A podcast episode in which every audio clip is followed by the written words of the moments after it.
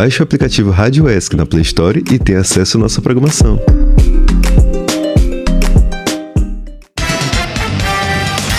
Começa agora o Boletim UESC.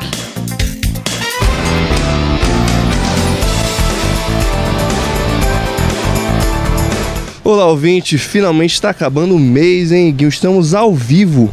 Hoje é 28 de novembro. Está acabando o mês. Eu sou João Pedro da Costa está começando mais uma edição do Boletim UESC ao vivo. Ao vivo, 11h45 para você. Eu sou Igor Fonseca e já está batendo na porta o fim do ano, ou seja, isso significa o quê? O quê? Que é hora de descongelar a Mariah Carey.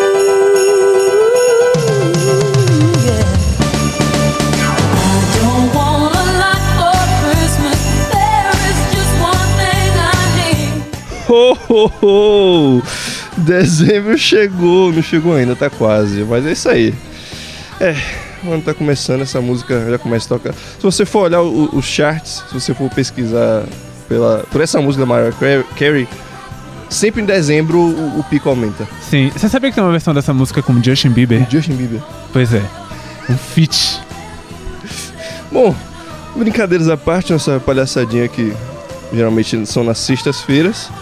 Vamos para a notícia do dia? Vamos e vamos aproveitar esse clima natalino que surgiu agora, assim, muito naturalmente, para anunciar que está acontecendo uma campanha de Natal da Cia Júnior para doar alimentos até o dia 13 de dezembro. Se você quiser ajudar famílias a terem um Natal mais feliz, é só doar na sede da Cia Júnior, ali no céu entre a Dusk e a Fusca.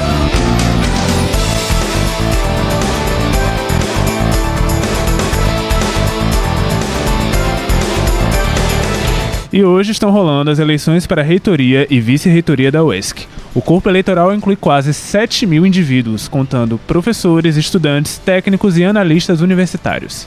A única chapa na disputa é do atual reitor, professor doutor Alessandro Fernandes, e do vice-reitor, professor doutor Maurício Santana Moro. Eles buscam a reeleição para liderar a gestão superior durante o período de 2024 até 2028. Uma comissão de cinco membros, contendo representantes do corpo estudantil, do corpo docente e da equipe administrativa, está coordenando as eleições. A votação começou às 8 da manhã e terminará às 9 horas da noite. A eleição conta com 21 urnas distribuídas em diversos pontos do campus. Os técnicos administrativos voltam na sala de treinamento do CDRH, os docentes voltam na biblioteca, na sala de periódicos e os mestrandos voltam no auditório do pavilhão de Menezes. Os estudantes votam em diferentes locais dos pavilhões da UESC, então confere o site da UESC para saber onde está sua urna de votação. www.uesc.br E nós da Rádio ESC preparamos um Fala Povo sobre as eleições para saber a opinião do pessoal sobre a atual gestão. Particularmente, não acompanhei muito, mas algumas coisas são visíveis. A gente viu algumas mudanças na UESC, mas ainda acredito que não seja o suficiente. E, além do mais, esperar uma campanha onde só tenha uma chapa é um pouco decepcionante em relação a uma coisa bem mais democrática em relação à UESC.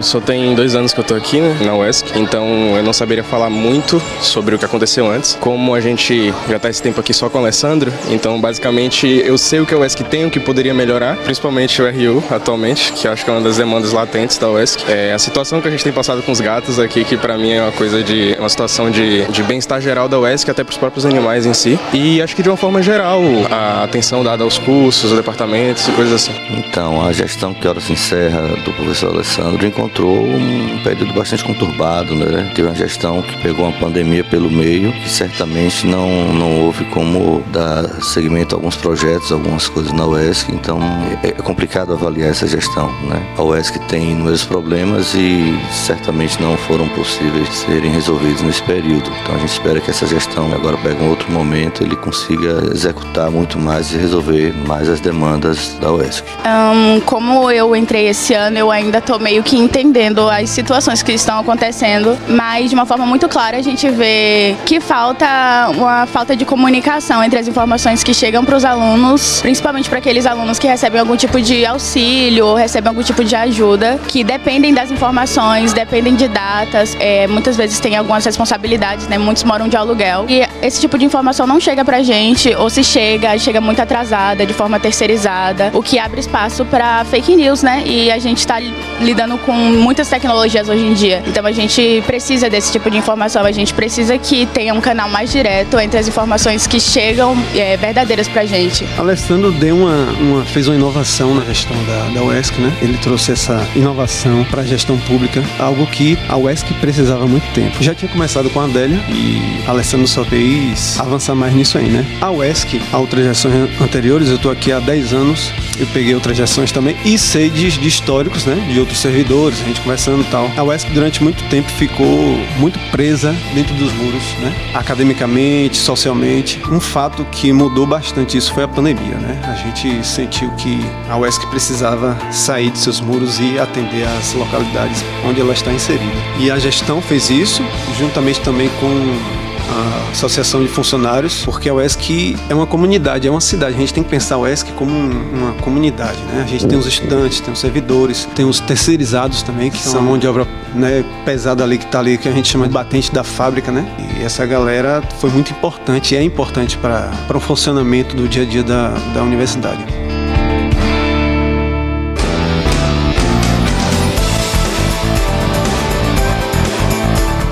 Muito obrigado, equipe. Ficam aí as falas de diversas pessoas que compõem né, o, a comunidade acadêmica da UESC. Temos falas de servidores, temos falas de Marcelo Lins, que é presidente da DUSC, temos falas de estudantes. E aí fica aí a esperança para, caso a única chapa pleiteante do cargo seja eleita, que os próximos quatro anos sejam muito prósperos para a nossa universidade. Nenhum comentário a dizer, meu caro amiguinho? Eu tô de boa, tô com frio. Então, beleza. Então, agora, um giro com as principais notícias do dia.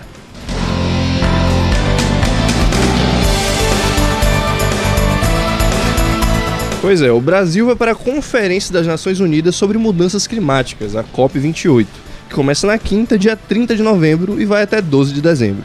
A COP será realizada em Dubai, nos Emirados Árabes Unidos. Que lugar propício para se falar de meio ambiente.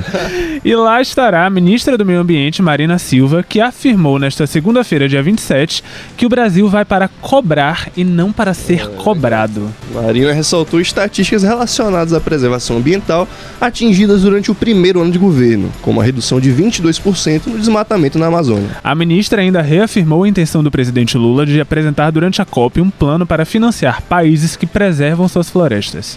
E lembrou que, graças ao Brasil, existe um mecanismo para reparação de perdas a países vulneráveis pela mudança climática produzida por países desenvolvidos.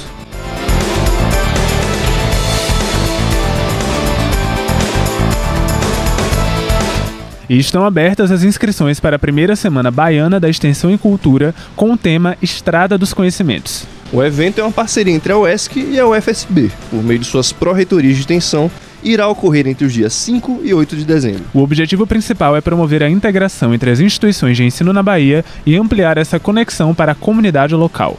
No evento, os participantes terão a chance de se envolver em diversas atividades, como palestras, mesas redondas e apresentações culturais, abordando temas ligados à extensão universitária e cultura. Se você ficou interessado, é só entrar no site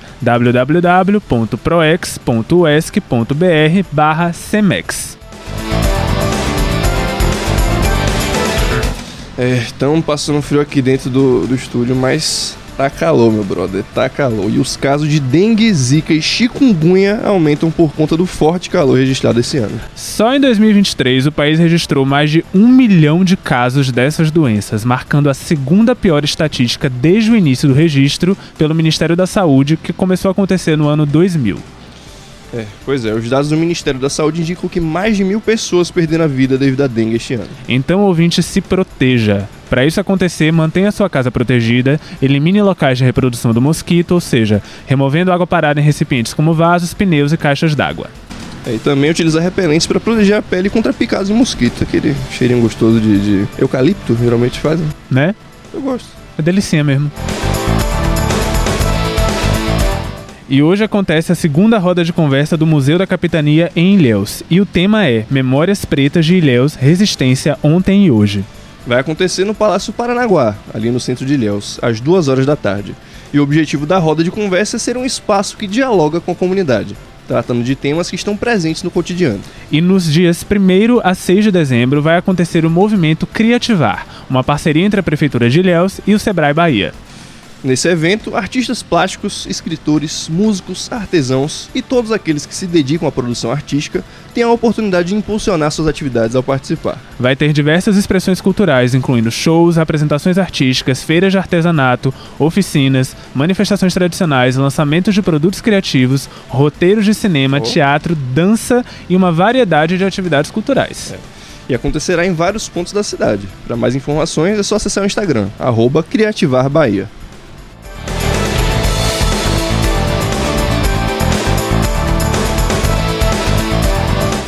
Nesse último domingo, dia 26, Itacaré sediou a segunda edição da Caminhada pela Paz e contra o Preconceito e a Intolerância Religiosa.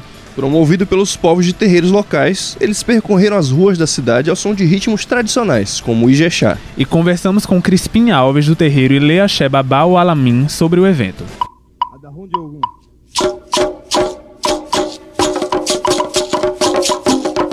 Olá, saudações cordiais e ancestrais. Aqui quem vos fala é Tata Cambalandê.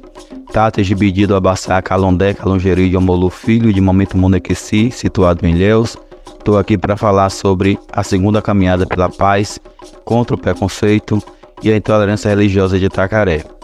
Movimento organizado por Mãe Rita de Oxalá, através do seu Ileaxé Baba Walami, né, seu Ebé, junto com seus filhos, que organizaram essa caminhada aqui em Itacaré e contou com o apoio esse ano do MCC Tibas, Renafro Núcleo Ilhéus, através do GT Homens de Axé, contou também com o apoio do SMPC Itacaré, Conselho de Cultura, eh, a Secretaria de Cultura, através do secretário Marco Japu, e também com o apoio da Prefeitura Municipal de Itacaré. É muito importante esse apoio da gestão para os movimentos sociais. E a segunda caminhada vem trazendo a mensagem de paz, de tolerância, de respeito, um clamor de paz entre as religiões, entre os povos de diferentes credos religiosos, porque a maior religião do mundo é o amor. Deus deixou o amor para ser vivido e propagado no mundo, não deixou o ódio. Viva a paz, viva o amor, viva a tolerância, viva o respeito entre os povos.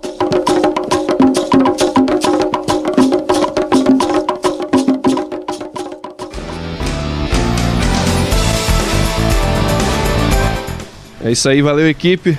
E na manhã dessa segunda-feira, dia 27, Aldo Rebouças, presidente da Fundação Itabunense de Cultura e Cidadania, a FIC, recebeu no Teatro Dória um grupo de pastores e líderes de diferentes igrejas evangélicas da cidade, para apresentar a edição do projeto Celebre Itabuna. A Prefeitura planeja promover um evento para a comunidade evangélica do município por meio do Celebra Itabuna. A data escolhida para a realização é 28 de dezembro e a cantora gospel Aline Barros, número 1 um no Spotify de da Costa, está confirmada como uma das atrações. Porra, vamos, vamos. Bora!